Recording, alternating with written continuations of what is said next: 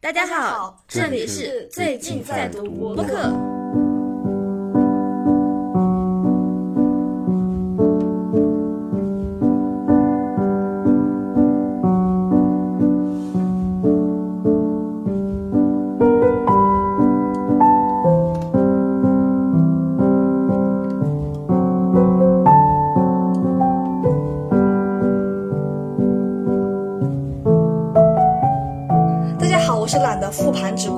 爽的七七。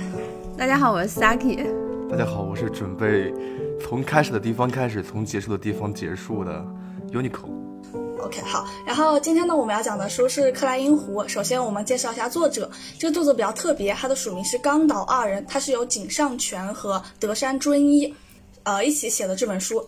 我不知道为什么我每次念后边，呃，念 H 就很喜欢尊。OK，他们两个一个是由一九五一年出生，一个由一九四四年出生。在一九七二年的时候，年时二十一岁的井上泉因为搬家认识了德山尊一。德山呢是比井上大七岁的，他当时是任职于机械设计公司，所以不管是衣着打扮、接人待物，还是经济情况，都比井上要高很多。井上呢学的是电影专业，之后希望能从事这一行业。他们两个之后在认识之后开了一家设计公司，但是由于缺乏经验，不懂得如何招来生意，公司很快就倒闭了。在这个公司还没有倒闭期间呢，公司比较闲嘛，所以当时已经是推理小说迷的德山，对德山是很早之前就开始看推理小说的。在一九七三年的时候，拿着当年获得第十九届江户川乱步奖的得奖作。阿基米德借刀杀人的时候，他正在看这个小说，他无聊，然后正好也给井上看。那其实井上是完全不懂这个推理界的行情，而且没有读过几本推理小说的，但他只是觉得哇，这个奖的稿费好多呀，就觉得说，哎，要不要我们报名参赛试一下？德山和井上哪个年纪大来着？德山他年纪是大的，大七岁，而且他经济条件比较好，对，而且他也早就是一个推理小说迷。然后井上是那个年纪小的，然后完全没怎么看过推理小说的，但是最开始提议说我们要做这个的人。嗯嗯。在一九七五年的时候，两个人决定把乱步奖当做龙门，就是想要以职业推理小说家的身份出道。后来他们在看一部喜剧电影叫《单身公寓》的时候，就取了和这个名字发音相似的冈岛二人作为笔名，对，就是取自日语的两个怪人的谐音，就比较搞怪的那种。然后在一九七五年，两个人决定不是说我们要开始要写作吗？但是其实他们过了七年之后才梦想成真，在这个期间，他们一直边打工。以短工为主，甚至当过游戏厅的店员，边阅读。因为我之前不是刚说井上他是一个完全没怎么读过推理小说的人吗？他为了实现这个目标，就开始大量的阅读推理小说，边构思边创作。终于在一九八二年的时候，以《宝马血痕》这本书获得了第二十八届江户川乱步奖。然后来说一下他们具体分工，他们的分工其实。就是很简单的，就是一个人想点子，另外一个人接收之后进行改良，再传回去，然后再接着改良，不断的精进，最后形成了小说的核心部分。大概就是我想个点子，你觉得怎么样？另外人说，哎，我觉得这个地方要改，然后他再给另外一个人看，就这样。德山就是那个年纪比较大的，他主要是构思这个场地和背景，因为他的爱好特别特别的多，所以他可以把他们的小说设定在各种不同的情景之下，并决定具体的细节，如人物的对话和舞台的场景。例如德山他就特别喜欢那个。赛马场的嘛，所以他们最后获得了江户川乱步奖的这本书叫《宝马血痕》，马场景的设置就是在对赛马场，嗯、包括他们又写了好几本关于赛马作品。哎，日本人都喜欢赛马，我跟你们说，日本人好像就观看赛马是他们日常生活的一部分。哎，嗯，特别神奇。他们最近出了一个新的手游叫《赛马娘》，我从这个才知道的。就他们日常生活中就会去看赛马，和咱不一样。啊、我好像。看那种日剧里面比较颓废的那种大叔，就日本大叔会去完赛吗。哦，井上他是根据德山提供的内容，然后列出大纲，然后再执笔写作。也就是说，德山其实主要提供创意，然后井上是真正执笔写作的。嗯嗯、我感觉他们俩的分工和那个写另一本那个什么 X 的哦，那个作者很像，是吧？对他们也是一对儿，也是两个人共同创作的，和这个井冈二人好像。但我觉得这种还蛮少的，两个人是真正共同在写作这本书，对，挺少的。然后他们两个就是合作之后八年之后就开始分道扬镳，在一九八五年获得了第三十九届日本推理作家协会奖，之后呢，他们这个组合就开始走上尽头。一方面是因为他们火了嘛，然后会有很多书商约稿、媒体约访，这样的话对他们的要求是很高的，他们不能再用他们之前那种比较松散的合作模式去创作。对，然后一另一方面是因为那个井上他开始自己阅读量比较大了嘛，所以他对推理小说的认识和对这个创作主题的考虑，两个人发生了分歧。所以在一九八九年的时候，两个人以《克莱因湖》作为诀别宣言，也就是说这是他们两个共同署名的最后一本书。是的，哎呀，但是在井上自己的回忆录里面写的，他说其实这本书是他自己一个人写的，但是是署了他们两个的名字。哦，哦，哎，井上，井上是那个年纪小的，对对对对，哎，那那个谁去干嘛了呢？另一个年纪大的，大七岁的那个人干嘛去了？也还是写小说吗？井上他自己在回忆录里面是这么写的，他说我要一个人写，因为那本来就是我的作品，所以《克莱因湖》其实是他自己写的，包括我们看的那个这个书的讲解里面，它里面也有讲写到嘛，这个书是井上自己写完的。哦，在他们俩这个组合解散之后，他们两个分别以田奈纯一和井上梦人的笔名，然后继续创作。但是从之后的取得了成就来看，分手之后的德山就是渐趋沉寂，没有什么特别好的作品。但是井上就继续还是挺火的，然后有很多很好的作品。嗯，对，然后这就是他们两个的一个合作的模式。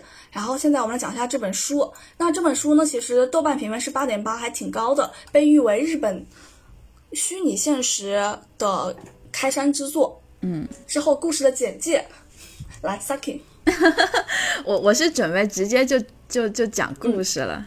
就把故事的简介和什么人物啊，还有什么整体的时间线啊，尝试梳理一下。那要不咱们就开始？对啊，你开始，然后我们再聊一下我们对这个故事的情节啊，然后这些推理的啊，一些可以可以。可以可以可以。剧透警告，哦，对对对，嗯、因为整理的是克莱因湖整体的时间线，所以会涉及到非常非常多的剧透，基本上一我一会儿一开始讲就是剧透了，所以还没有看过克莱因湖的朋友们、听众们，呃，打算自己之后整体体验一遍克莱因湖推理魅力的朋友们，就可以暂停了。你们可以先去看完这本书，然后再回来听我们这一期。如果是已经看完的，或者是不打算看了，就想纯听剧透的话，可以继续往下听了。剧透警告，那咱就开始吧。好，嗯因为大家都刚看完嘛，所以对于人物应该还有点印象。上山张岩就是咱们自己主角，高石离沙就叫他离沙了。他和我们主角一起测试的游戏，七美是离沙的朋友，后面两个人先暂时不介绍。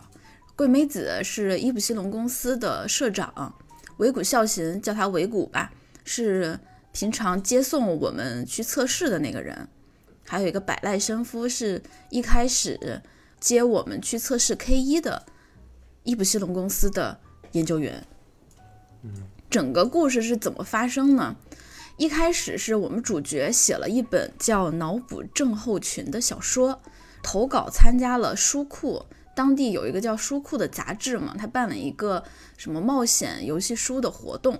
主角写了这个小说投稿，结果因为篇幅太长了，这个书库没要，但是被伊普西龙公司知道了。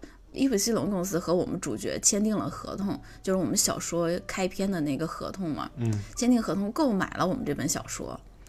购买完了，伊普西龙派百濑研究员带我们去测试 K 一，不知道大家还记不记得那个 K 一就是什么手，嗯手套。只有手部的，对对，手套。伸进去之后可以感受到一些，就仿佛真的摸到了东西一样的那种东西。嗯，测试了 K 一，测试完之后由尾谷，尾谷其实是伊布西龙公司的营业企划部的部长，反正由他带我们回办公室。这里说一下，办公室是在沟之口，办公室和测试的地方是两个地方。要先从办公室坐一个箱型车，坐大概半个小时，嗯、才能到研究室。然后这个箱型车是密闭的，车窗啊什么的都是从里面看不见外面，从外面也看不见里边的。伊普系统公司说是为了保密啊，整个 K 二的 K 一啊测试都是保密状态，所以不让看。那天签完合同就去测试了一下 K 一，我们主角被 K 一的神奇所折服，非常期待自己的小说被做成游戏的样子。所以一年之内，我们主角不停的给维谷打电话，但是没有人接。然后就到了一年半之后的今天，啊，第一天，今天上午我们主角收到了应该是维维谷。谷的电话，对，反正收到了伊普系统公司的电话，说 K 二有进展了。嗯嗯，我们可以去看了。如果说我们今天下午有空的话，就可以去看了。所以我们就到了办公室。到了办公室，发现还有一个女孩子来了，就是我们三人。这女孩子也是一个测试员，我作为小说的作者也是一个测试员。嗯，再加上维谷，三个人进入了 K 二真正的入口。如果你们还记得的话，就是一个地上画了一个什么黄圈嘛，站在黄圈里面，它就像一个电梯一样沉下去了，就到了地下，就是一个新的入口了嘛。电梯。对，在那个地方看到了一年半制作之后 K 一的升级版 K 二 Klein Two 嘛，嗯，是一个要脱光了衣服，然后坐到床上，会把我们送进一个什么装置里面，绿色还是黄色？对，反正一个湖里面，在那个湖里面，我们就仿佛看到了游戏的世界嘛。然后这天下午，我们就测试了一下 K 二这个游戏，但是在测试的时候，我们听见了回去的声音，同时伴随着好像是什么恶心感，还是什么黑暗，眼前一黑啥的，反正听见了回去的声音，在游戏里面，有人向我们主角说回去，回去，但是我们主角报错了，游戏测试就暂停了。伊普系统公司去调试调试，测试之后，呃，黎莎和我们一起去二子吃汉堡。二子是一个车站，二子有一个店，然后店里面吃汉堡嘛，然后两个人这个相处非常愉快。我们主角也是单身多年啊，第一次看到这么好看的小姐姐，还和自己一起测试了自己写的游戏。嗯嗯，我觉得他们应该是很有好感，还吃了汉堡啊啥的嘛。那么第一天呢，你们觉得这是真实的吗？你们觉得这是现实世界吗？是个什么样的世界？有可能不是吧？因为测试前有一年的时间他没有打电话，但是确实要让他做一个测试员，这一年时间不知道去哪里了。而且他还是做了对 K 一的时候，有一个这样的可能。对，我想的是这个是现实世界，为什么呢？如果它不是现实世界的话，前面这个也应该不是现实世界。但是我们现在应该是假设测试前主角写这个小说，主角投稿，主角和公司签合同，就是都是发生在现实生活中的。那么现在收到维谷电话的这一天，应该也是发生在现实中的。我们就假定测试前以及第一天的这个时间点是现实世界。然后第二天啊、第三天啊、第四天啊都是正常的，三个人早上我和黎莎一起见面，然后维谷带着我们去 K 二测试。第二天、第三天、第四天非常正常的时间，但是到了第五天不一样了，哪儿不一样呢？桂美子，桂美子是谁啊？桂美子是伊普西农公司的社长嘛，一直陪伴着我们测试。桂美子说她改动了游戏设计。就是黎莎在游戏里面啊，总是不解谜，她就喜欢打架。对，所以有一个解谜的地方是什么？府邸谁的府邸要解谜进去偷东西？对，但是黎莎呢，她就不走这条线，她就喜欢杀人。正面刚进去。对对，她喜欢杀人杀进去。但是游戏设计是，呃，你如果想走杀人的线的话，里面就会涌出无限制的士兵把你杀死，就是你永远无法通过战斗这条路走通这条线。嗯，那桂美子就改动了这个设计，她就把它设计成了，如果你想走战斗这条路的话，你也能走通，但是你会被府邸里面的士兵抓住，然后严刑拷打。改动了这么一点，就是黎莎她可能在剧情里，在不知情的情况下被 NPC 抓住严刑拷打。这一天，呃，我们先测试，然后黎莎进去测试。就在黎莎进行测试的时候，发生了姐夫车祸事件。这是咋回事呢？这是一个比较关键的事件啊！我们收到了维谷的通知，说一个医院给维谷打电话，说我们的姐夫出车祸了，让我们赶紧赶过去。然后我们就特别着急嘛，姐夫和我们是至亲嘛。然后维谷就带着我们去医院去找，结果到了医院，上上下下去问去打电话都没有姐夫的名字，说今天就没有接待过急诊。到了医院之后，我们再给姐姐打电话，姐姐也说没有啊，姐夫就在高速跑车跑得好好的呢。我们姐夫是一个开车的，是个司机啊，所以就很奇怪，不知道发生了什么。然后维谷的解释是，这一定是商业间谍想知道研究室、研究所在哪儿，所以把我们骗出来，想尾随我们的车去找研究所的地方。我们主角虽然觉得这个有点牵强，但是也是能理解的嘛。毕竟 K 二是这么跨时代的一个产品，对，所以这一次的话就信了。嗯，但是因为晚上比较担心离沙嘛，这么晚，比较担心离沙，就 大晚上一直等到凌晨两点钟，想等离沙的电话。就前面四天，他们已经培养出了非常好的感情，晚上那个报平安啊 什么的都会打电话。但是这一天呢，我等到了凌晨两点都没有等到离莎的电话。那你们觉得这一天的话，是我觉得是现实世界，因为它是和上一天连着的。我们今天进游戏被打断出来，呃，因为姐夫车祸事件的话，它是由尾骨开车，是真的开出来了。你想，都开到了医院门口嘛，然后还有和医院的互动啊，和姐姐的互动啊，说明这一天肯定是现实世界的，是真实发生的事情，所以这一天应该是真实的。这一天好像奇怪一个点在，那个人是怎么直接打电话打到维谷那里的，而不是通过中介服务公司？对对，他好像是通过中介服务公司，是先打电话给伊普西龙公司，然后伊普西龙不是有中介服务嘛，中介服务转到了维谷，哦然后维谷才联系的主角。但是这有一个疑点是，主角从来没有把自己姐姐姐夫的信息告诉伊普西龙公司，就其他人也不知道主角在伊普西龙公司做测试。那为什么会有这样的一个电话打到伊普西龙公司，打到维谷这儿呢？这是一个疑点。嗯我觉得这个应该也是真的。后面不是写说，他就算做虚拟现实，他其实是要有那个现实作为参考的。他如果只是为了设计这个，它的成本太高了，就是为了设计那整个过程和那个医院什么的。对，我觉得这两天应该是连着的，然后这两天应该都是现实，因为他这个姐夫车祸事件还涉及医院的互动啊，涉及姐姐，我觉得这些都是在伊普西龙公司不知道的，就是发生的一个随机性嘛。嗯，既然是随机性，那就不可能被提前做出来的嘛。所以这些互动，你未来回家了和姐姐一对，假如对出来出入了，不就一下子破了吗？那说明这个一切都是发生在现实世界中，嗯，就真实发生的事情。嗯，而且这个车祸事件，我自己感觉就是伊普西隆公司自己策划的。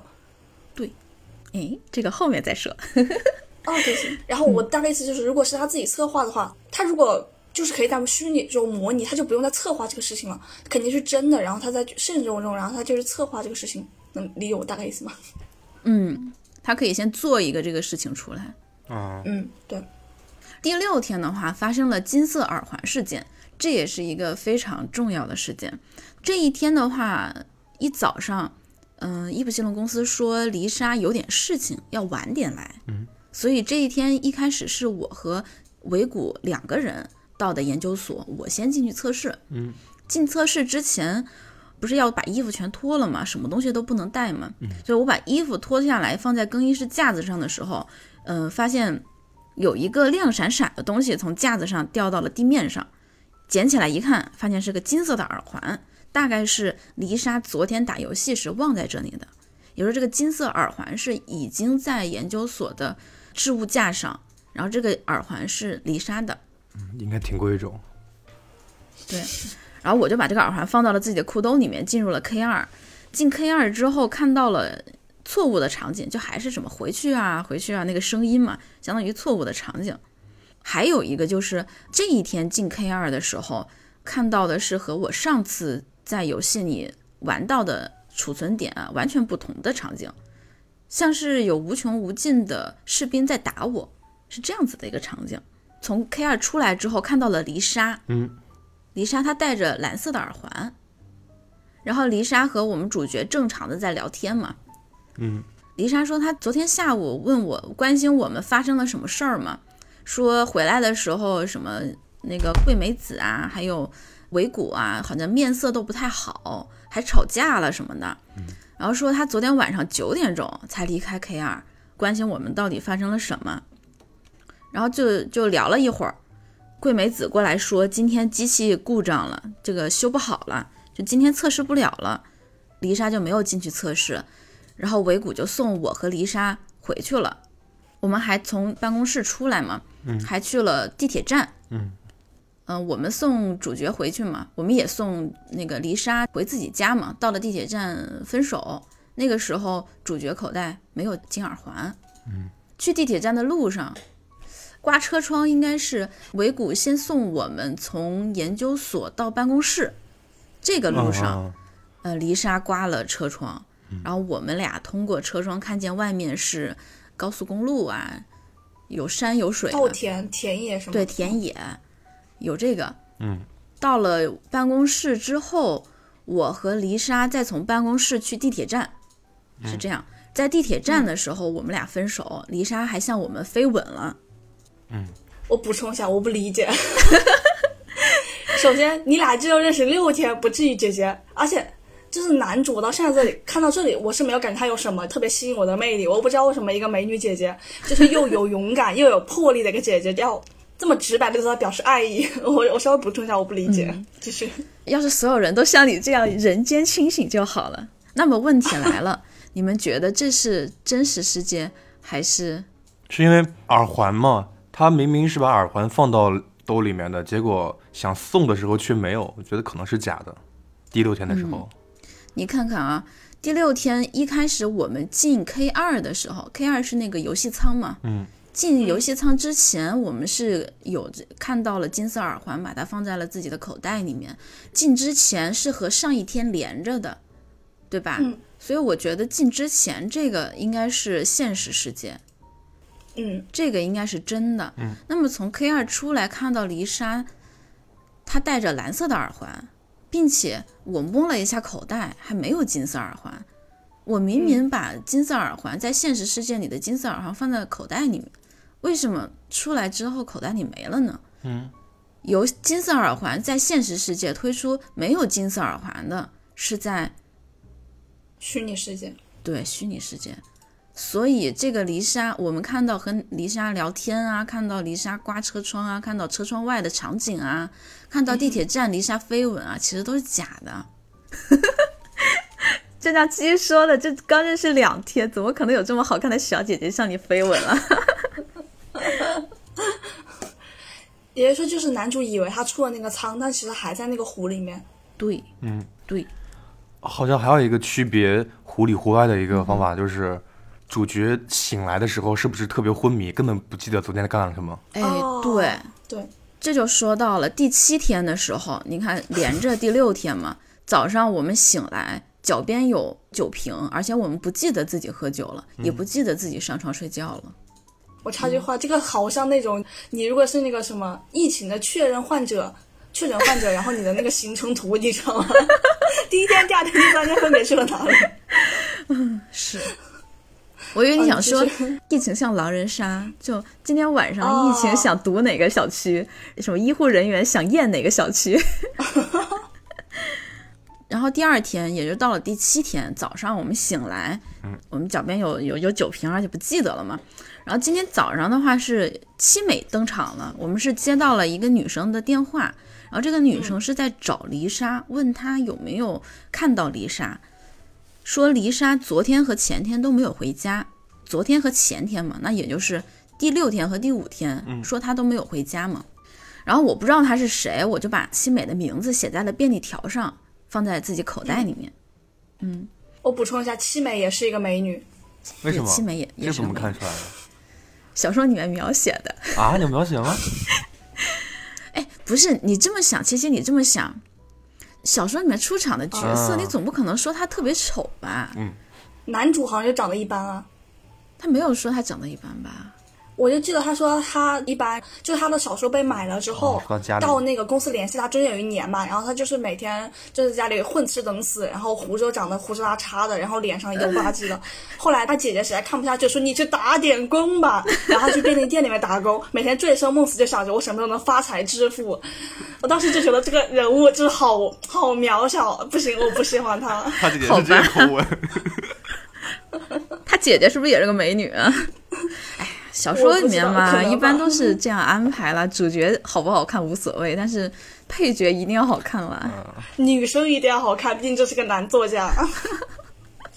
可以，他说的是七美是不是那种典型的美女？好像她的眉毛有点比较男人、比较阳刚的那种，但是整体上是好看的啊。继续，哦，那和他的性格也挺配的，对，行动力很强，对对，而且很嗯果断。接完电话，我们就去上班了嘛。嗯到了办公室，维谷说黎莎今天早上向他提了离职。嗯，但是我们主角就觉得黎莎不是一个会主动提离职的人，所以他、嗯我们主角现在开始有点怀疑伊布西诺公司。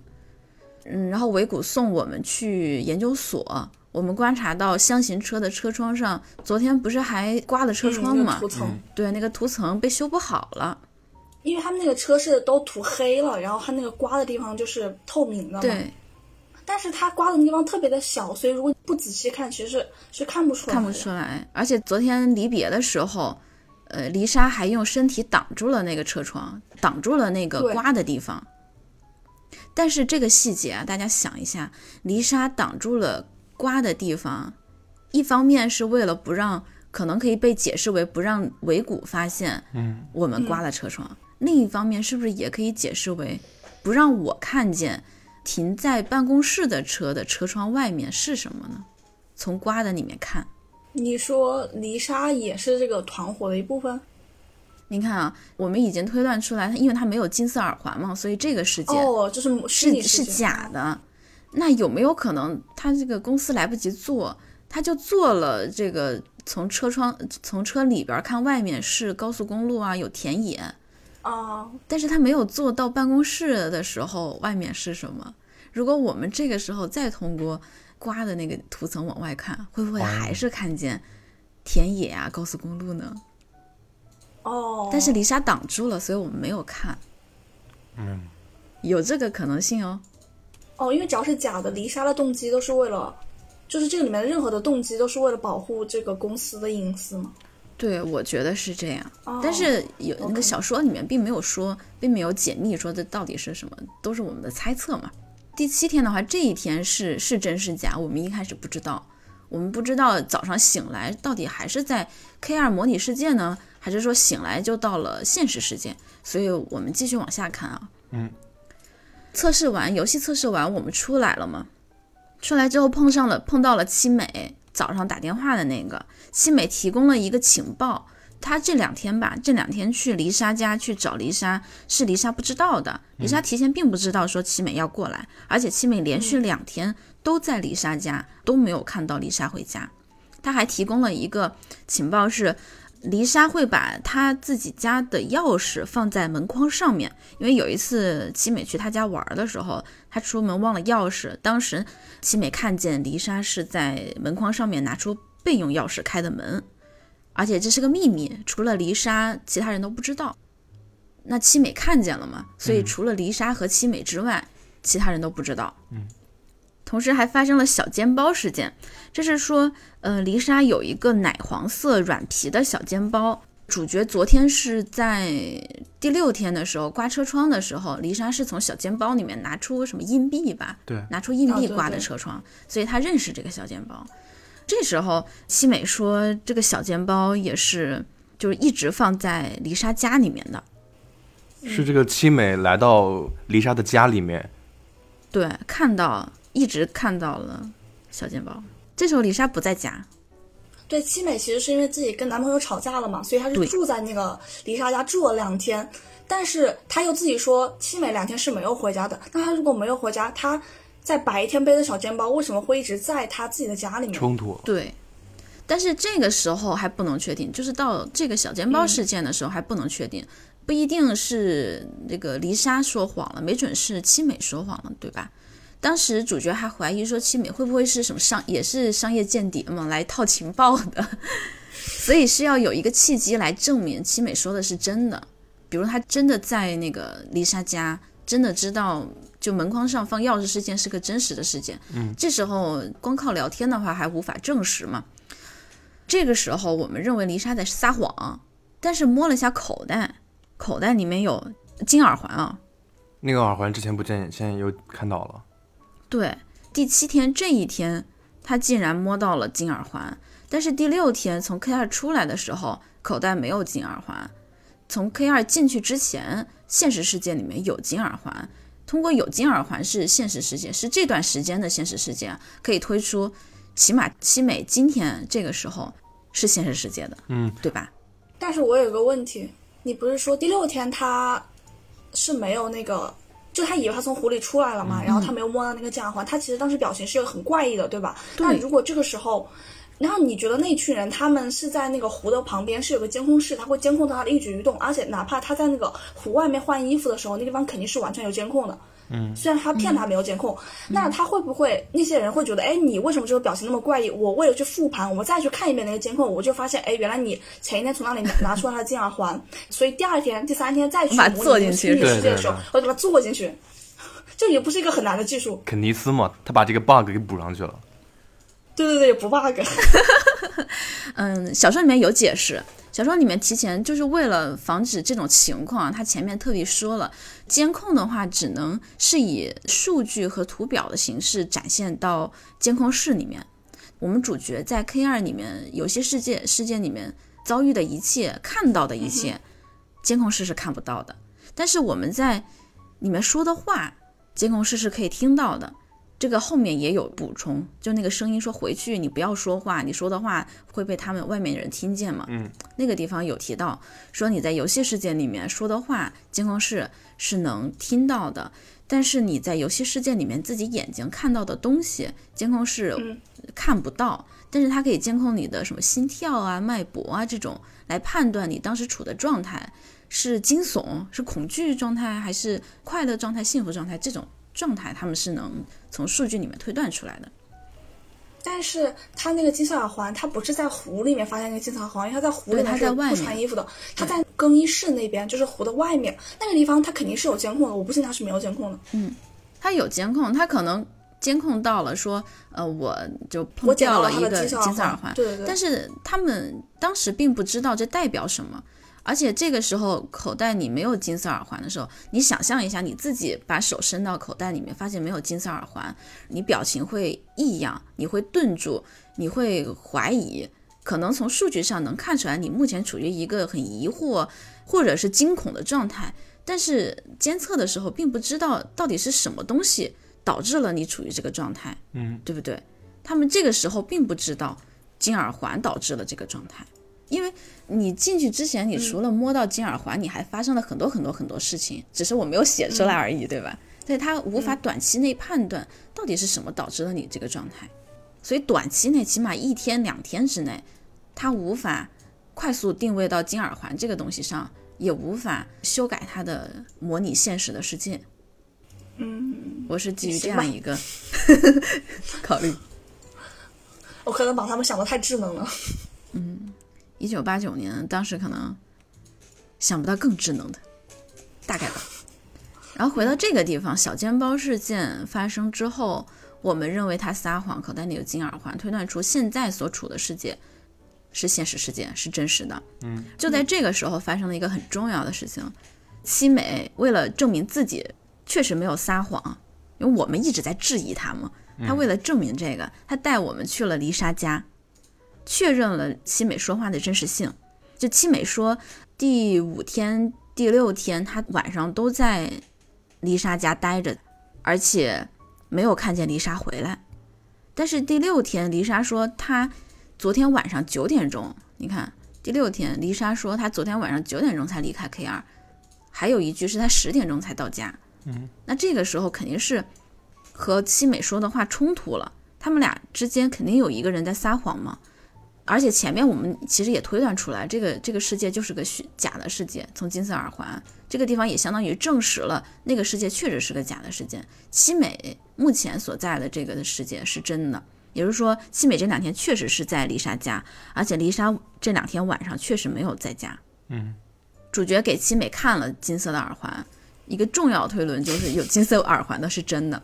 通过现在这个世界是真实的，也推断出来门框上放钥匙的这个事件是真的。就门框上有钥匙的世界是真的，因为这个事件只有丽莎知道，丽莎没有告诉其他人，也只有七美知道。七美现在告诉了主角，现在这个世界是真实的。那么伊普西诺公司是不知道这个事件的，他不可能做到虚拟世界里面，所以门框上有钥匙那就是真的世界，有金色耳环是真实世界。他没有把现实的一些实时的东西给添加进去。对，除非他们知道，除非被公司知道了，比如他们在虚拟世界里面聊天说透了，嗯或在研究室里面说漏嘴了，那是可以被知道的嘛。嗯，他可以做进去了。现在他还不知道。那这个世界，因为上午、下午都是连着的，所以这个世界也就一样，第七天都是现实的世界发生的。而且当时主角还说了一句说：“我没有撒谎，七美也没有撒谎。”他现在那个现场在嘛？然后他认为丽莎也没有撒谎，他认为 丽莎也没有撒谎心。动女嘉宾怎么能撒谎呢？对呀、那这么一来，撒谎的人就只有维谷了。七美还提供了一个情报，因为我们主角给他看了金色耳环嘛，他说这个耳环的耳托还在。七七，你戴耳环吗？不戴，对你但，你知道就是耳环，它要先把耳托拿下来，然后戴进去，再把耳托扣上去，哦，那这个耳环才算戴上嘛。啊，对对对，他说这个耳环的耳托还在，所以不可能是被动，对比如扯掉的甩不掉的。甩掉的，对，它不会是甩掉或者是扯掉，它只能是主动取下来的。放在架子上的这个耳环是丽莎进 K 二之前正常状态下主动取下来放在那儿的，嗯，然后她进去了，但是她出来的时候，如果她真的出来了的话，她却没有带回去，没有带到自己耳朵上去，这是一个小小的细节，供我们之后判断。因为如果一个女生她如果不想要这个耳环，可能直接是一双就不要了嘛，对一双就不我留一只。对到了第八天，第八天的话，风普登场了。风普是一个新的测试员，代替丽莎的。这一天，主角和伊普西隆公司啊约定说，下次出现回去啊这个声音的时候，让公司不要立马停止游戏，他愿意再多看看到底会发生什么嘛。这样约定了一下，然后继续过剧情。但是过剧情这一天过剧情的时候，这个回去，哎，我想问一下，嗯哼，呃，男主是不是一直没有告诉你伊普西隆公司他声音，他听到的声音是什么？他应该是只是说我听到了声音，但是他没有说具体的内容。他好像说了说了，他说了，说了吗？对，他说了，他一开始还没有觉得这个公司有问题嘛，那肯定都如实相告。他说这个声音说了回去，但是呢，这一天回去的声音说了新的内容，他说什么？继续下去会非常危险，立刻返回，不可再来。而且不要把我说话的内容告诉他们。哦，对，这个时候主角正想问点什么，但是他脑中的这个回去的声音却打断了他的想发问的这个动作，说你不能出声，你的声音会反馈给监视器。嗯，这个警告，嗯，回去的警告也不可对外提起。所以这个事情出来之后，主角就没有和这个公司说了，他只说还是听见了回去的声音，后面其他说的话都没有说。我觉得这个风普登场的这个事件还是处于现实世界中的。那么等他从 K 二里面出来，发生了英语电话事件，这是怎么回事？你们记得吗？记得就有一通英语的电话，原文里面还是英语的。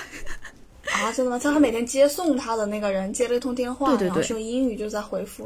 对对对，就是他回到监控室的路上，哦，去厕所的路上，听见维谷在房间里面用英语打电话。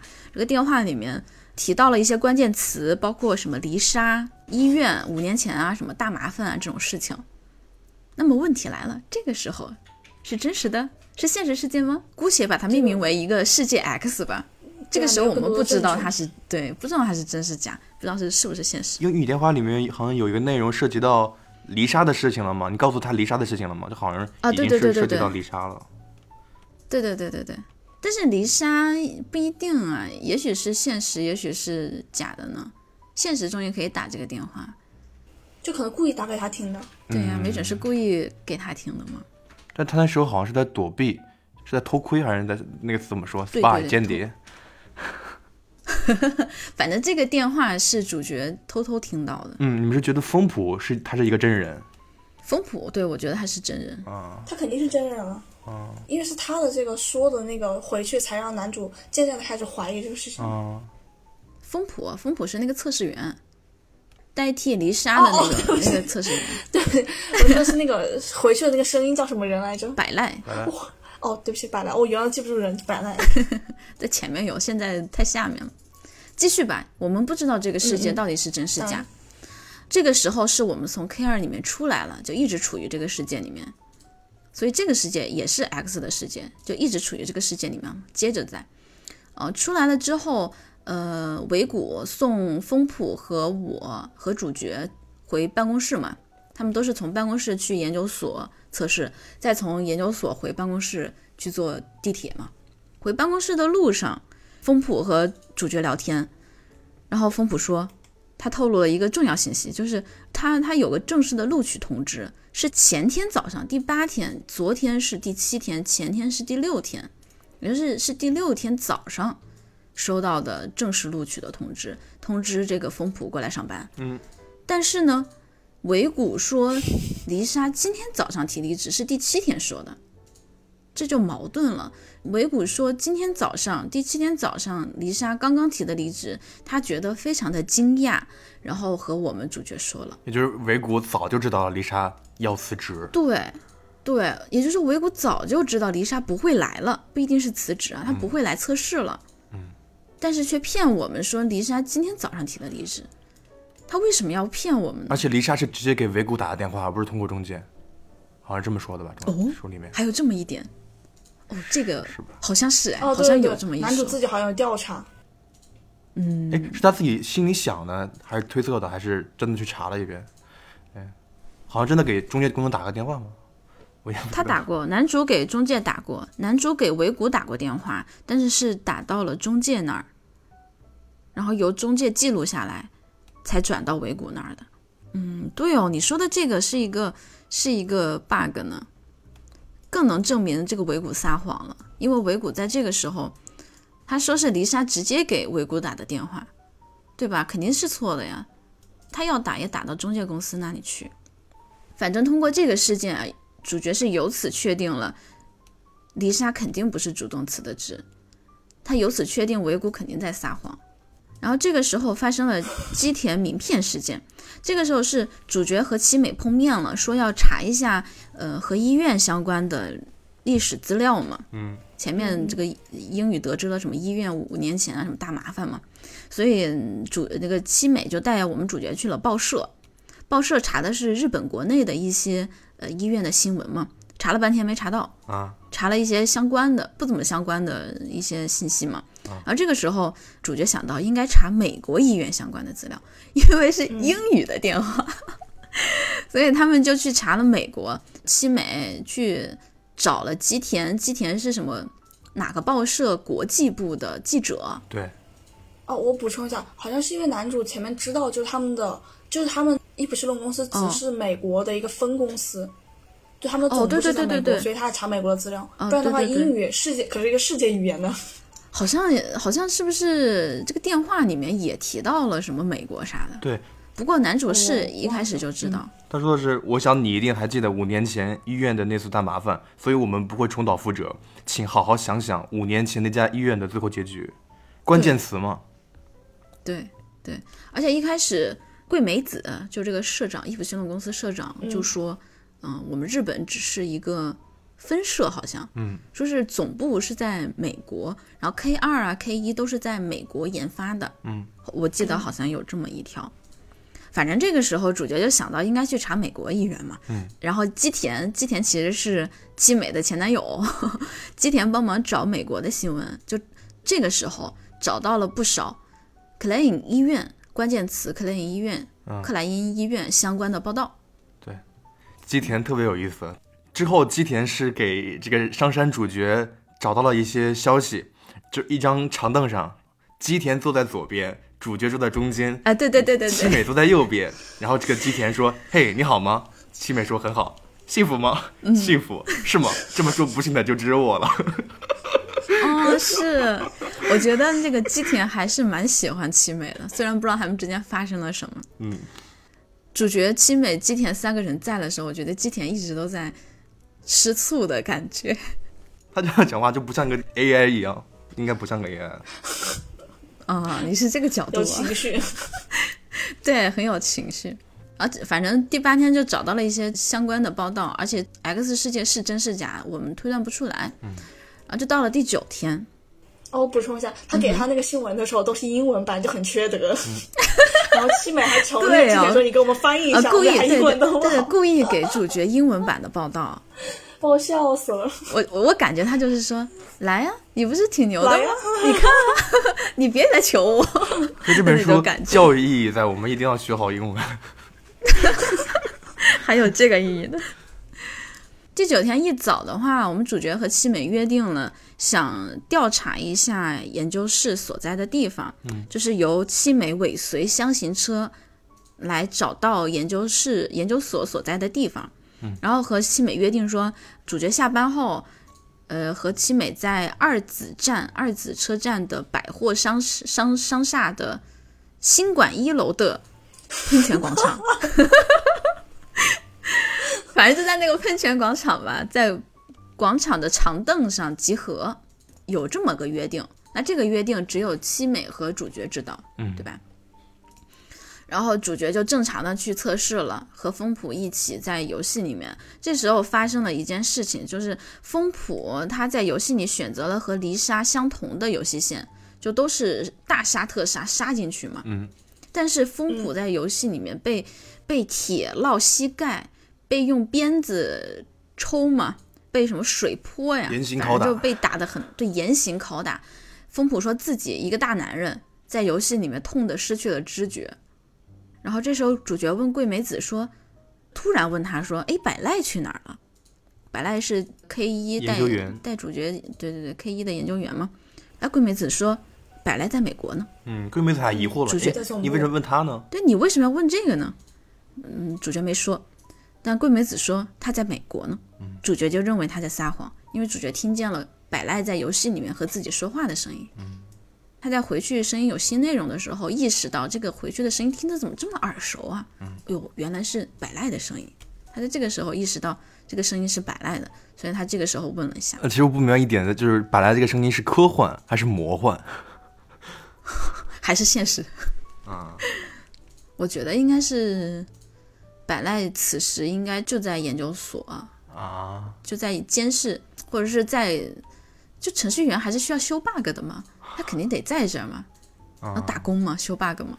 他那个解说里面好像有有说那个百赖为什么就是什么时候设置了这个，嗯但是那个解说又不是小说作者写的，嗯所以我暂时没有没有摘那个解说的内容。嗯哦，然后就假设这个和七美约定调查的这个时间嘛，这个世界吧是个外世界，也不太确定外世界和 X 世界到底是不是一个世界，也不确定他们俩到底是真是假嘛，反正先先这么看着。嗯。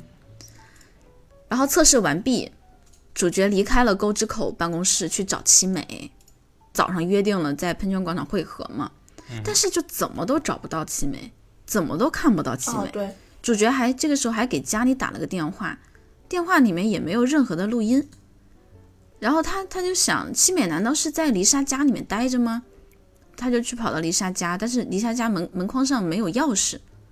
然后他又翻了一下皮夹，皮夹里面没有基田的名片。他就没办法，主角就只好回家了。回家之后，我们接到了丽莎报平安的电话，电话里面主角还就我们还提到了七美，嗯就我们说那个七美一直在找你，丽莎当时的反馈反应是啥？我有点忘了，好像是丽莎表现的像是不知道七美一样。他好像就是把这个事情给演过去了，不关他的事急的就挂了电话。嗯，对对对，反正就没有正面回应七美这个人的存在。嗯，因为我们通过基田名片，他处于第八天下午这个世界嘛，哎，它处于 X 的世界。但是因为前面我们我们说有门框上有钥匙，知道这个事情的只有七美、丽莎和主角。这个世界是真实的世界，它处于现实世界，所以我们可以推定说，没有门框钥匙的这个世界，这一世界是个假的世界，是个模拟的世界，它是个假的，它模拟世界二，另一个模拟的世界吧，嗯它假的那个丽莎报平安的电话，那也应该是假的事件，反正他接到电话之后可能睡了或怎么样的，然后第二天早上他说是。呃，那就是第十天早上，他说自己没有睡觉的记忆。就是你看，我们现在可以发现，就是有的真，有的假。但是如果真正的公司，他不会说，我现在让你就是第一天和第二天都是假的，把你放你回去，让你过一天真实生活，然后第三天、第四天是真的。会不会是我以为我在这个湖里面过了一天、两天、三天、四天，其实这都是一天，只是那个时间膨胀了。所以说，其实很有可能我们我们感觉他是过了十一天，总共是吧？会不会其实他现实生活中只过了五天，那有可能六天这样子啊？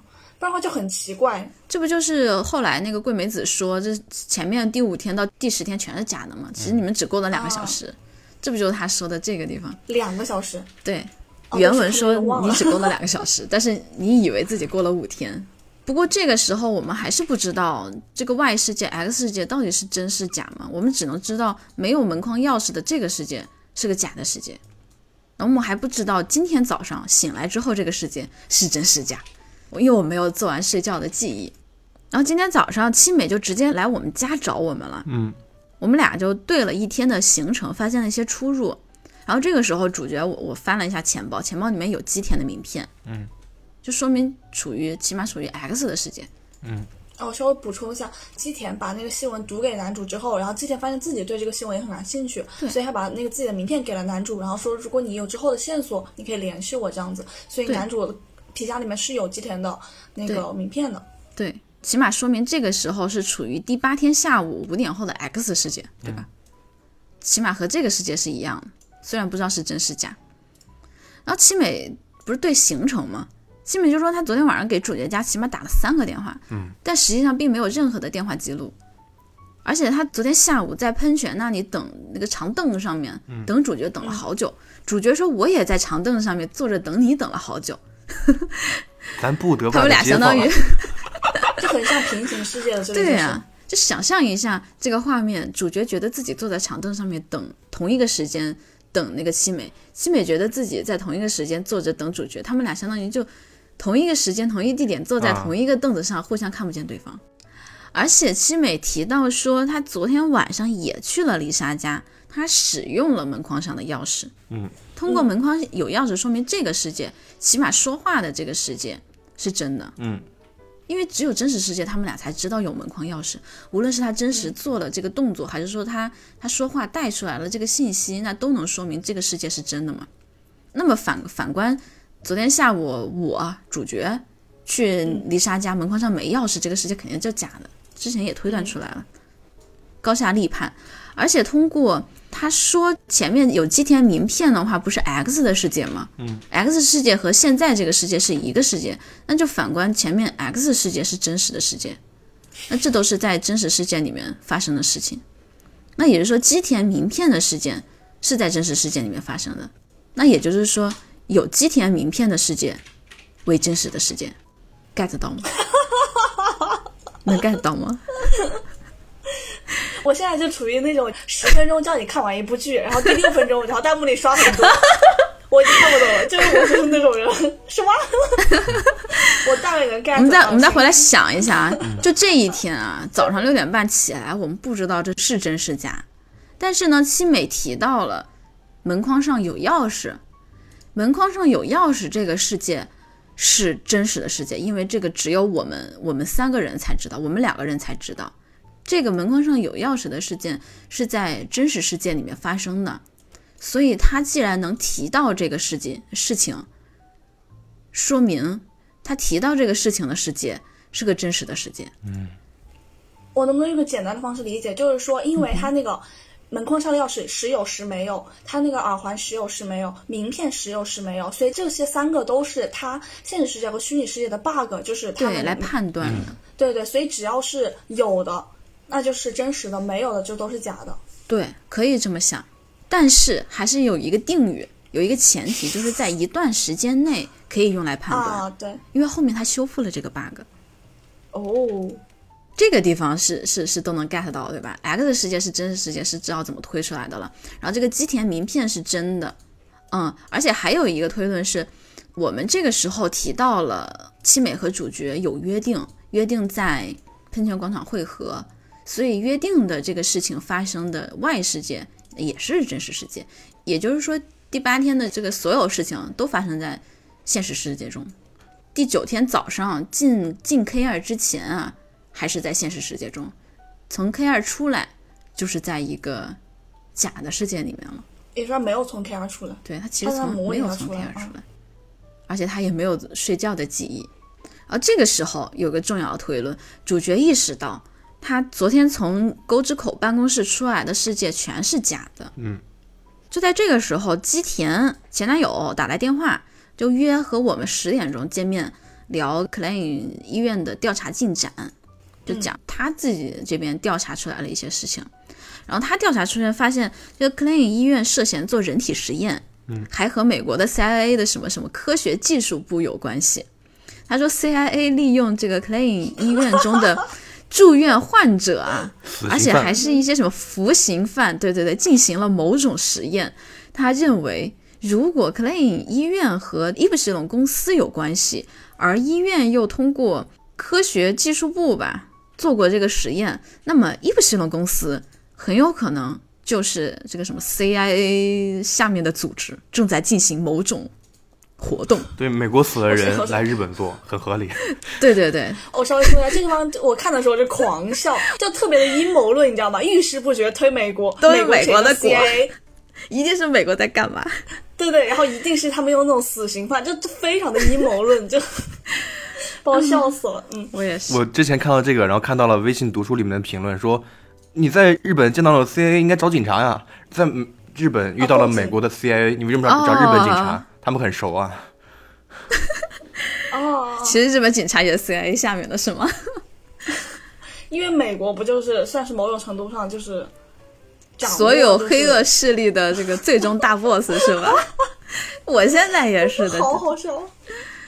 还这是今天早晨六点半发生的事情啊。然后今天同一天啊，我们还是得去上班嘛，去测试嘛。但这一天我们向维谷请了病假，就这个时候给维谷打的电话，结果打到了中介话务员那里，然后话务员他转接给的维谷。嗯，我这个时候是决定先请病假，告诉他们说我今天不来了。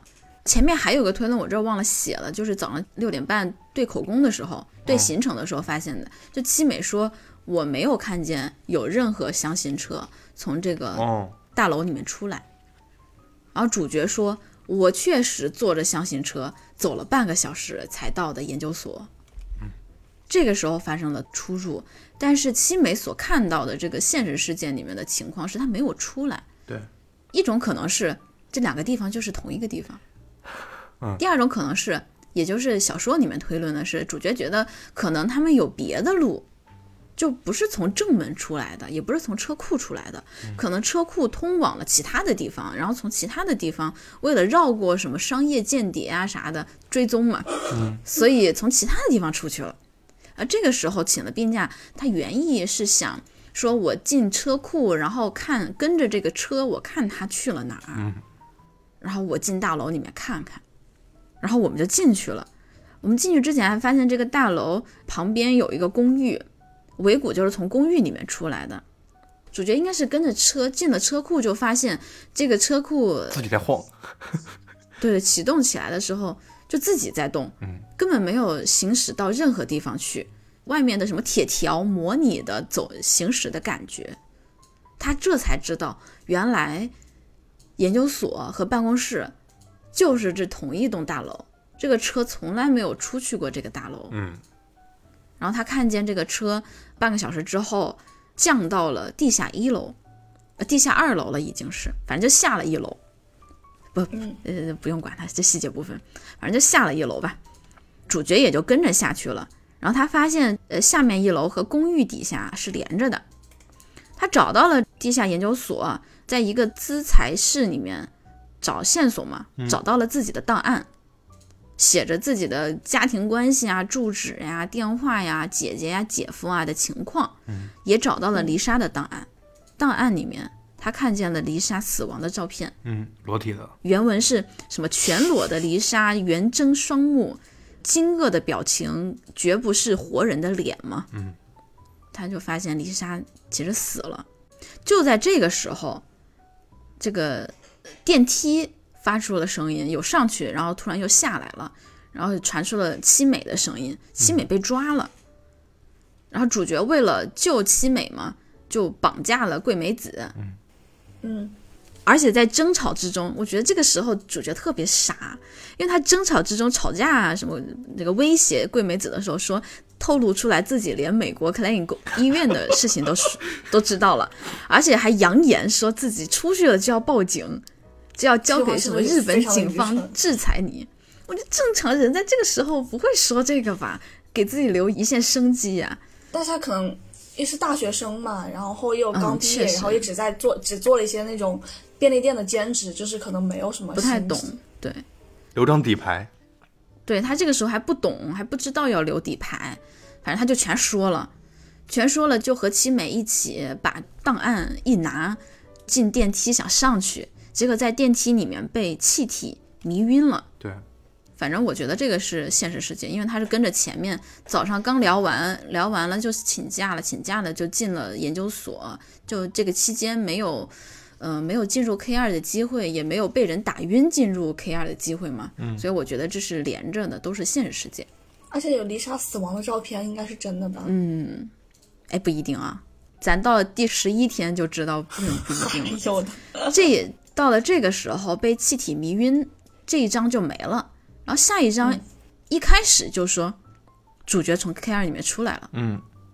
主角从 K 二那个机器里面出来，全裸穿衣服出来，看见了丽莎。丽莎戴着金色的耳环。嗯，然后重要的情报啊，桂美子笑呵呵的迎上来说：“哎呀，你终于出来了，过了两个小时啦。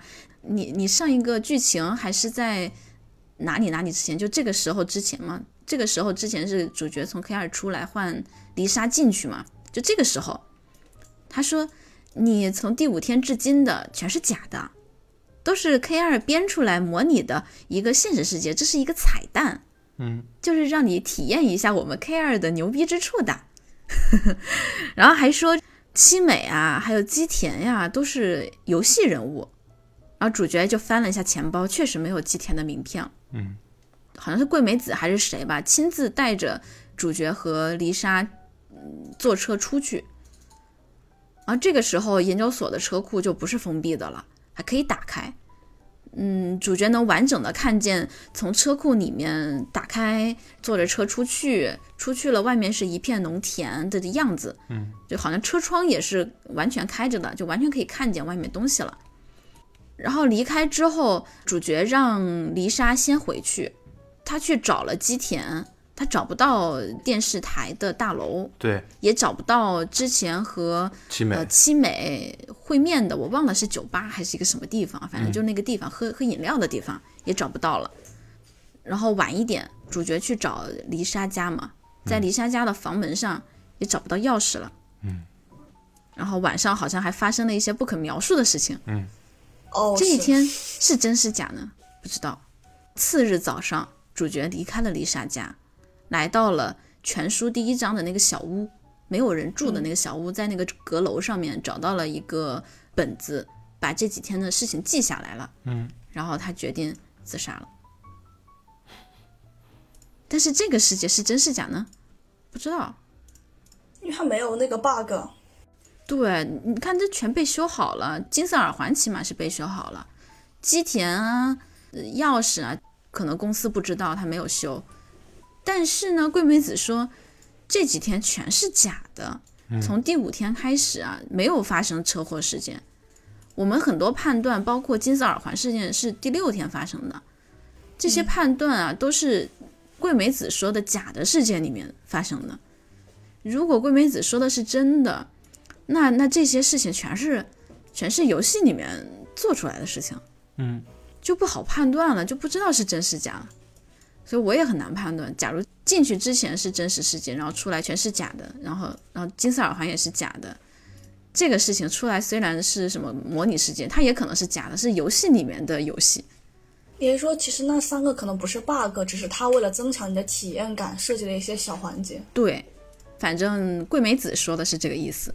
嗯，比如这个 bug，它就是游戏里面套游戏，让你让你有一种侦探的快感。这个也可能不是现实世界，而是个假的世界。这一切可能都是个假的世界，什么重要推论都没了，全是假的。你们怎么看？现在只剩下第五天，完了，就是这一天，他从 K 二出来了，看见了丽莎戴着金色耳环。就是有几种可能性嘛，一个就是桂美子说的都是真的，你说前五天是真的，后几天都是假的。第二个就是男主自己体验到的，就是有一些天是真的，有些天是假的，那些三个 bug 就是真的是 bug。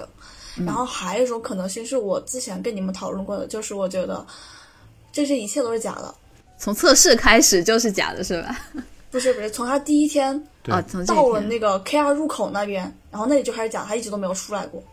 啊，三人进入 K 二真正入口的时候就开始全是假的。对，丽莎开始出来都是假的，因为我不觉得就是黎莎一个就是 说漂亮的女生会喜欢上他，这是我觉得的一个 bug。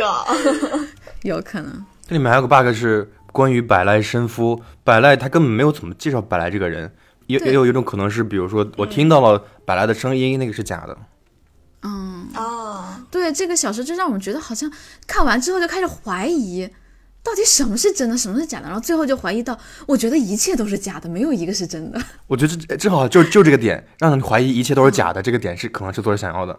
不过啊我我觉得嗯，我还是倾向于认为，这就是正常的推论下来，是真的就是真的，是假的是假的。为什么呢？我有个想法，就是就算啊，我们假设桂美子说的是是真的，就是什么第五天以来都是假的，它就是为了让让人们体验这个游戏的强大之处。但是你觉得，就正常人类、正常的公司啊，谁会用一个反映我们技术有弊端的这样一个剧情，让你来感受它的强大之处呢？就算我想做一个游戏里套游戏的虚拟世界，我也要做一个就是宣扬我这个游戏好的一面、光明的一面，啊，来证明这是一个好游戏嘛。就未来我是要卖的呀，我不是就光做了就完了的呀。之前其实已经把这个游戏机给否定了，它根本不是一台游戏机，它怎么能放卖得出去呢？而且它如果放在像街机店一样，把那些一台机器也放在游乐场里，根本收不回本的。嗯嗯，所以它肯定就是一个人体实验的机器，感觉。有可能。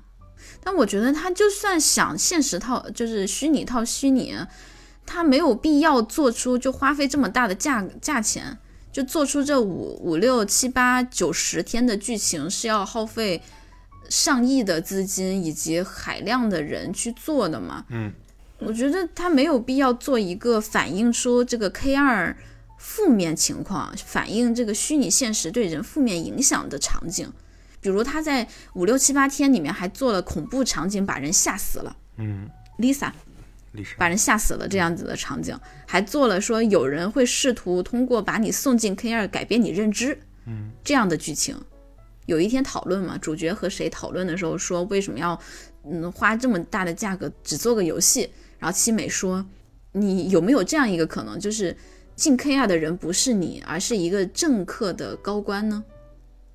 嗯，嗯，我觉得，就算桂美子想做游戏虚拟套虚拟，她也不会做一个这种反映自己真实目的的剧情出来吧？她这不是帮助其他人了解自己的阴暗目的吗？我觉得是个人，他不会自己把自己的阴暗目的给暴露出来，哪怕是为了游戏测试，他完全可以做其他的阴暗的测试，没有必要把自己这个真实的公司给放进来。嗯，所以我觉得第十一天是假的，一切都是桂美子，或者说一切都是伊普神龙公司想要掩盖丽莎死亡的事件，起码是想让我主角认为丽莎没有死，因为知道丽莎死的人只有我啦。丽莎的死应该是在风普他不是受到了刺激嘛，受到了肉嗯刑，对对对有可能就是丽莎在受这个肉刑的时候吓死了。对对，所以这是个重要事件。第五天这一天，他改动了游戏设计，然后丽莎进去了。我觉得我猜测就是丽莎进去了，丽莎吓死了。嗯，然后就就紧急出现了一个姐夫车祸事件，一看就是漏洞百出，连主角都觉得哪里不太对的事情。其实这个事情发生就是伊普西龙公司想要调离主角出去，他们好处理这个丽莎的尸体嘛。你想，这一次是唯一一次维谷亲自开车，哦并且开着这个箱型车把主角送到了真实的医院门口，嗯，的情况。而且这个事件是漏洞百出，现场主角就觉得这个公司不太对劲，这一看就是临时想出来的嘛，就想调离主角出去，然后公司好处理丽莎的尸体。而且晚上他也没有等到丽莎的电话，因为早就死透了，怎么可能给他打电话呢？第五天晚上，那个七美在丽莎家里嘛，没有看到丽莎，很正常，因为丽莎已经死了。第六天，从 K 二出来看到丽莎是个假的世界，这就能说了。然后晚上丽莎也没有回家，七美就在丽莎家呢。我觉得这个逻辑套套套在一起，是可以完美解释这些事件的。嗯，这是其中的一种解释。当然，另一种解释就是桂美子说的真的是真的，她就是做出来的。我不想接受这个解释，我觉得这个解释难以接受。我觉得这一切都是假的，你已经你已经怀疑一切了。因为我觉得那个就是我真的看不出来为什么七美和丽莎，丽莎为什么都喜欢男主，然后我觉得男主这个七美没有这个书喜欢男主啊，七美一直都是七美后面担心丽莎啦。不是七美后面就是他们两个一起在那个电梯里面的时候，七美有段就是说七美把她的头靠在男主的肩膀上，就是啊咦，哦，可能是因为他害怕了。我觉得是过分亲密，然后我我不太能理解，嗯而且我觉得男主这个书其实挺一般的，他就是讲你去怎么在一个设定在一个什么非洲的一个岛国，然后啊，对你要去、对对对对，就你要去打倒一些什么高官政客之类的，然后你要去实现正义的目的，就是我觉得这个小说挺一般的，没有什么特别吸引我的地方。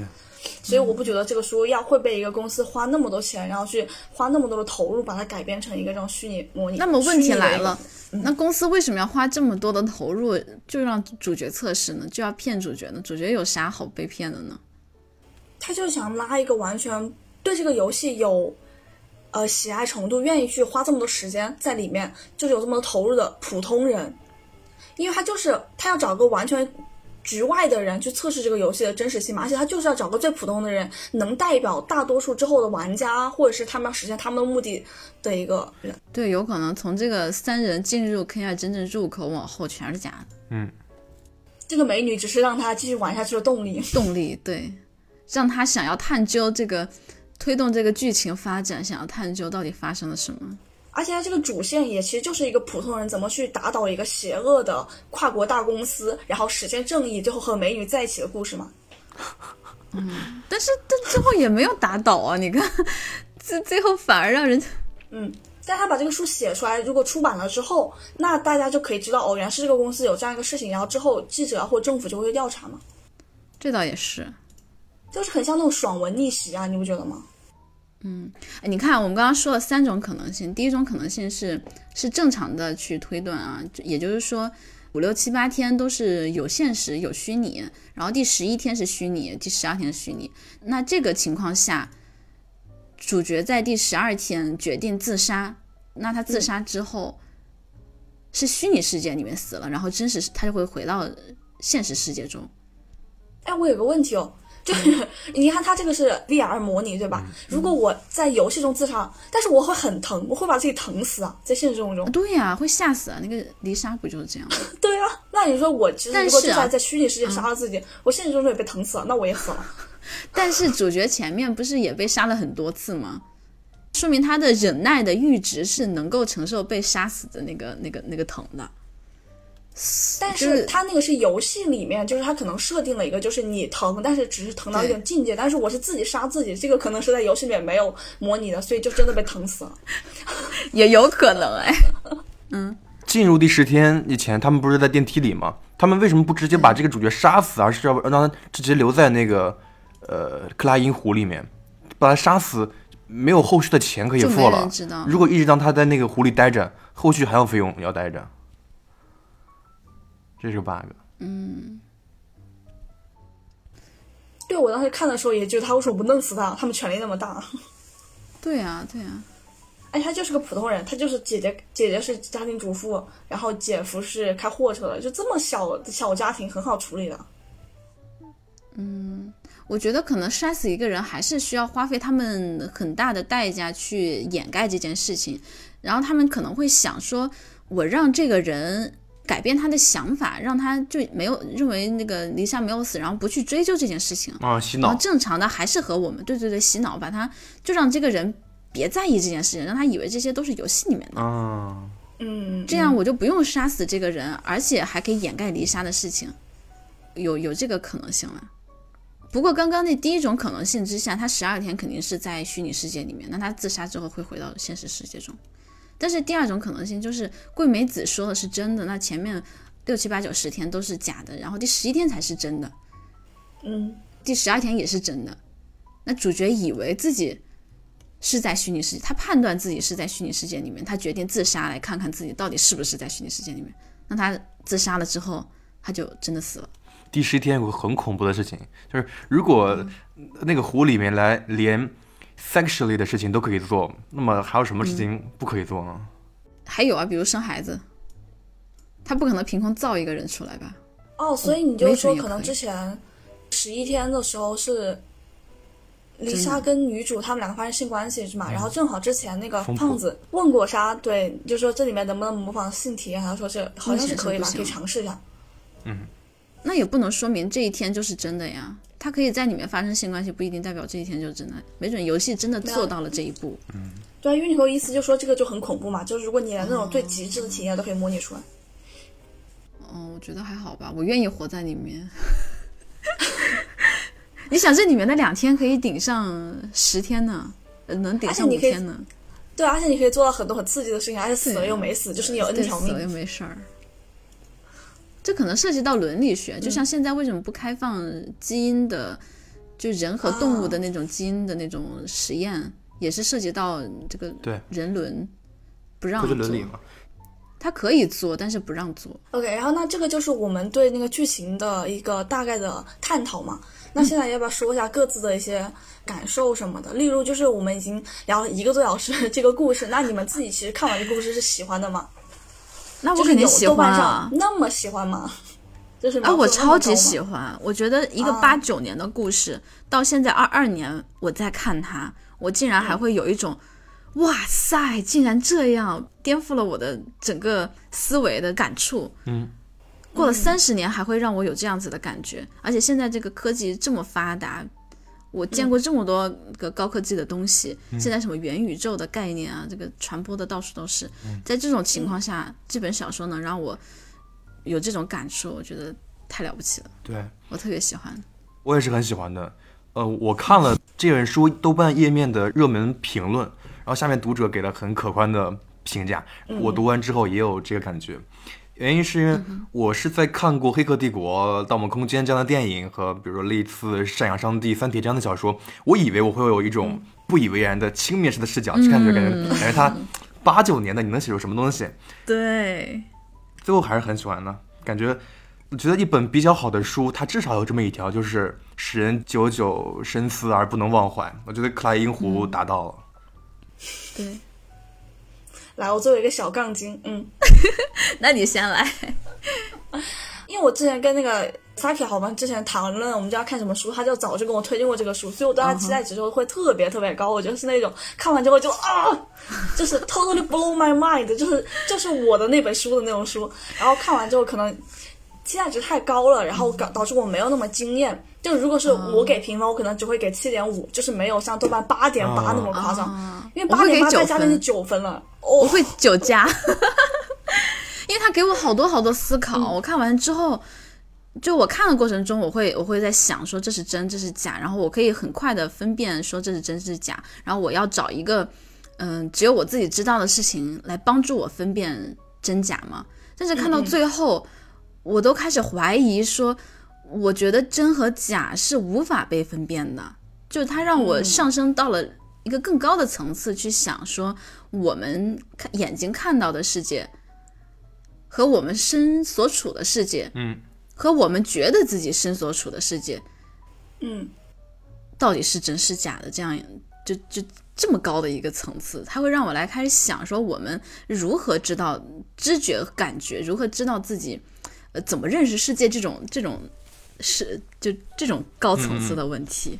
希腊古典哲学有个有有有有一个观点说，我们是通过对象去认识事物的，就是认识论。就是我比如说，我们要认识一张桌子，认认识一一朵云，此时桌子和云就是对象。那我们如何认识自己呢？就是让我们自身对象化。就是比如说，就是例如此刻我存在两个所谓的人格，只不过 A 是研究者，B 是被研究者。我要坐在一个研究者的位置看被研究者，但是都是我。就是认识自己的认识吗？你也可以理解为，比如说，此刻的我就是研究者，我要研究的是过去的我。嗯，一个主体和客体的区别。然后还有一个是法国的叫拉康，他的有有一个镜像理论，就是说我们永远也不能看到自己，自己亲眼看到自己，我们只能通过镜像，通过镜子，通过别人对我们的那个东西来看自己。嗯我们确实无法看到自己，对，我们只能通过镜子看到自己长什么样子。但是如果说眼睛看到就摄入的这个信息是假的的话，嗯，那我们可能很有可能就从小都都看到了一个假的信息。就有可能你摸自己的脸，摸到的，哎，我，长这么帅，然后摸骨头啊，摸骨骼啊，摸皮肤，摸鼻子，结果镜子里的你是一个很丑的人，自己眼睛看到自己的手臂其实是白色的，结果镜子里是黑色的。嗯。对，镜子就是该塌了。很多东西，什么鬼？就无法就没有一个什么唯一性，就宇宙中无没有什么唯一性的东西帮助我们判别，说看到了这个东西，这个东西就是真的，好像没有一个就是一个叫什么，嗯，对照系、对照物，哦，就是亘古不变，一定是真实的东西。对对，唯一唯一不变的就是变化本身。就像是物理学里面，你想判断一个东西的速度，啊你得是有一个参照系嘛，啊你得比如这个车相对于这棵树的速度，对吧？这个树我们假设它是不嗯是是固定不动的，然后这个车开过去了，那这个车它有了个速度，嗯，得有一个参照系，我们才能看出相对于这个参照系的东西，它的速度啊，它的硬度啊，它的形象啊，它的一切东西。所以我们就是根据别人，根据镜子，镜子对我们的嗯反应模仿来调整自己本身的。就像呃拉康的理论有一个教育意义，说的是，比如说我小时候，呃我可能六七岁、七八岁的时候，我妈当着我，呃对着我当着别人的面、外人的面说，我家孩子从小就不好好学习，然后我一叛逆，我觉得原来我是一个不好好学习的人，所以我我就不喜欢读书，讨厌读书了。嗯我我大概我大概能理解，就是你们对这个作品的喜爱程度，但是我觉得可能我第一次有这种感觉是我在看那个电影叫什么，就是那个什么电影来着？哦，《楚门的世界》，哦我会那种感觉，嗯就是说到底哪个是真的，哪个是假的嘛？因为他开始就给你描写的男主他眼中的世界啊，就特别的和谐，什么都很美好，后面慢慢露出破绽，然后发现哦，原来这一切都是假的。对，可能我之前第一次有这种感觉是在那个电影里面，所以这个书就没有给我太多感觉。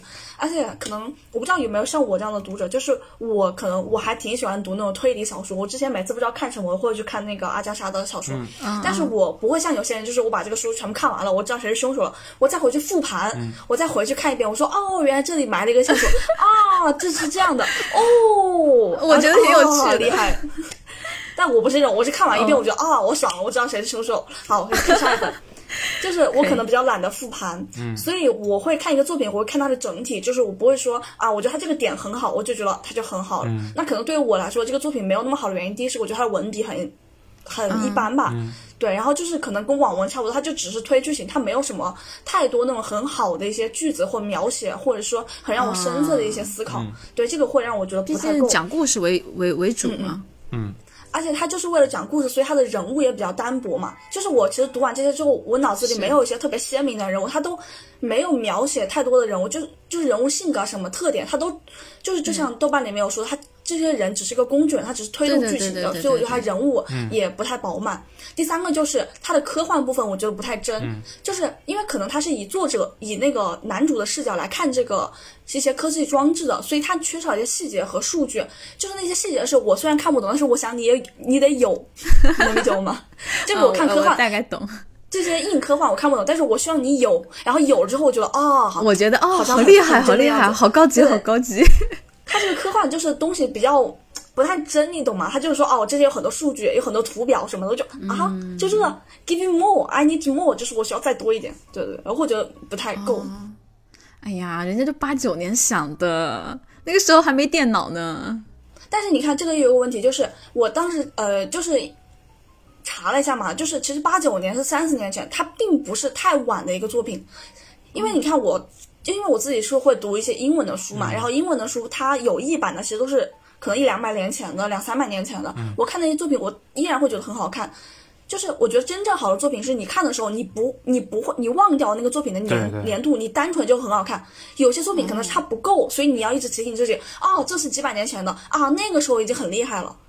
我觉得会不会存在这种可能性？哎，不过我要为他说句话，就是他克莱因湖他的这种这种科幻，他毕竟是他毕竟是想象，就是我们现在能理解的一种想象，什么电脑啊连进去啊，什么脑波啊这种，嗯，像《银河帝国》那种纯粹的太空幻想，它它它可以有很多的细节，比如说太空飞船的什么呃什么管线啊，什么制作的。那种想象，我们现在是也仍然无法想象。所以即使《银河帝国》这种，嗯，就就就一百年前，我忘了到底多少年前啊的这种小说，我们拿到现在来看，依依然是耳目一新，非常新鲜的，因为现实就没有，我们也想象不出来。他他当时现实也没有，他也是纯凭想象，所以我们觉得他很他很厉害。但是克莱因湖这种东西，我们现在已经接近快要做出来了，就可以有雏形了。VR 设备啊，我们都已经有了，我们现在手机就可以用 AR 嘛，嗯，都我们都已经完全可以想象出来，甚至可以使用它了。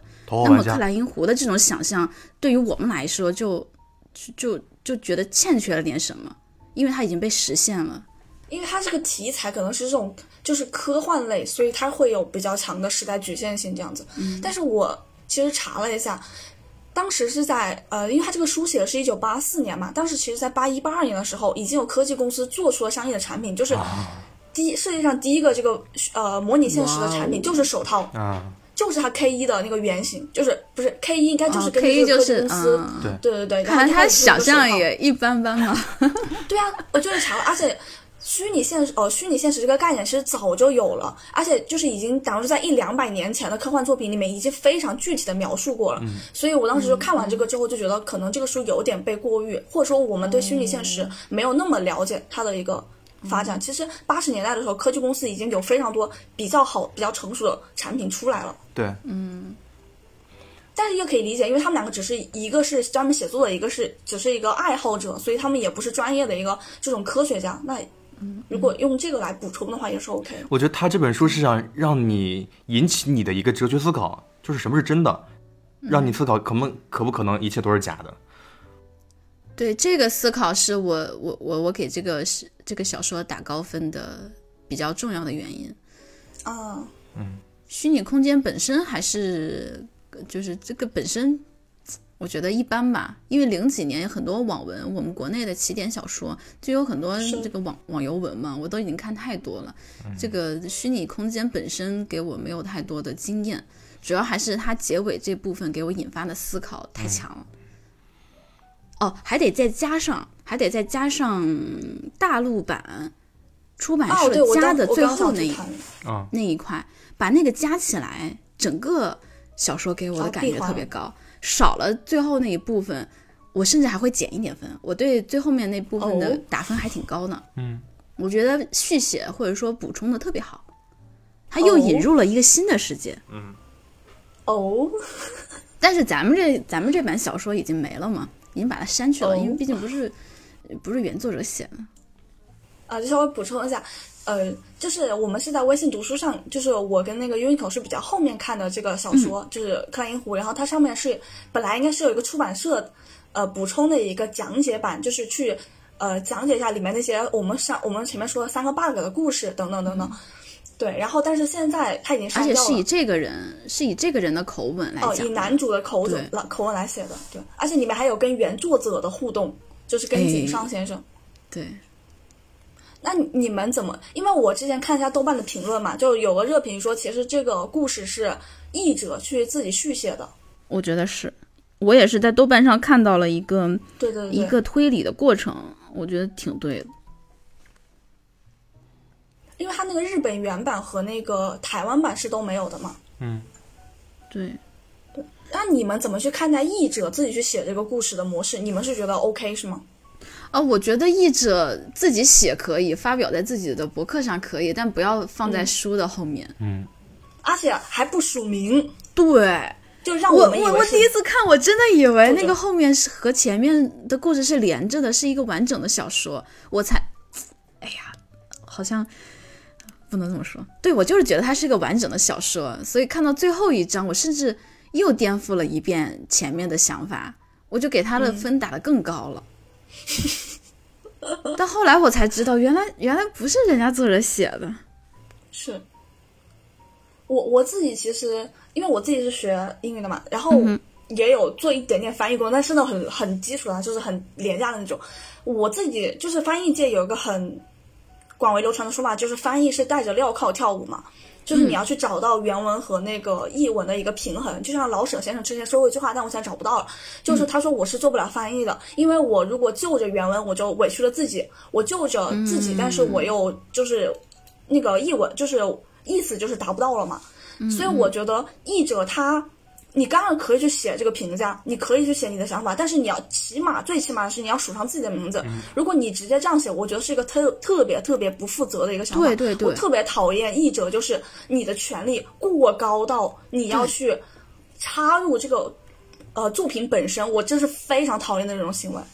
啊，我同意。我举我举个例子，我之前看过一个排剧的一个集子，然后里面就是有一个那个作者嘛，那个原文作者他就说他写了个排句，大呃原文我忘了，大概意思就是说最近在过最近在过节，所以我每次就是起得很晚，就很正常嘛，就是然后享受阳光啊，就是特别美好的一个场面。